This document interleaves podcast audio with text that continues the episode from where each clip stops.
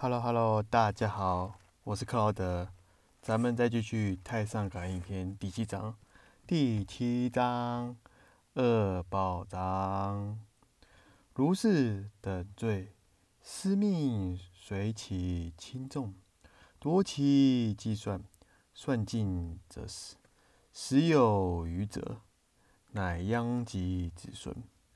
又诸横取人财者。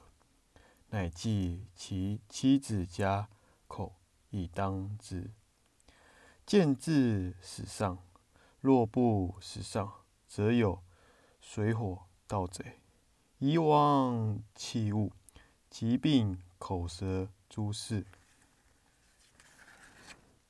以当妄取之子，又妄杀人者，是亦刀兵而相杀也。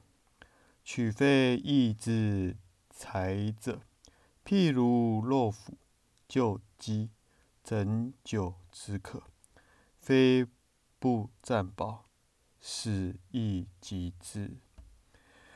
以上讲的这一章呢，其实就是告诉我们，我们的第六章呢，讲了很多许多的恶，如果这些恶呢，都会呢，在我们的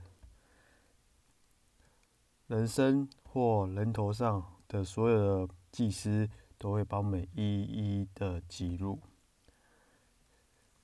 倘若你不信的话，其实说真的，因果绝对丝毫不会。不会不明显，而是时间上的问题。因此，借由这一章告诉我们，希望这些果报会让我们许多的宰羊，也警惕在场所有人。所以说啦，各位。你们相信吗？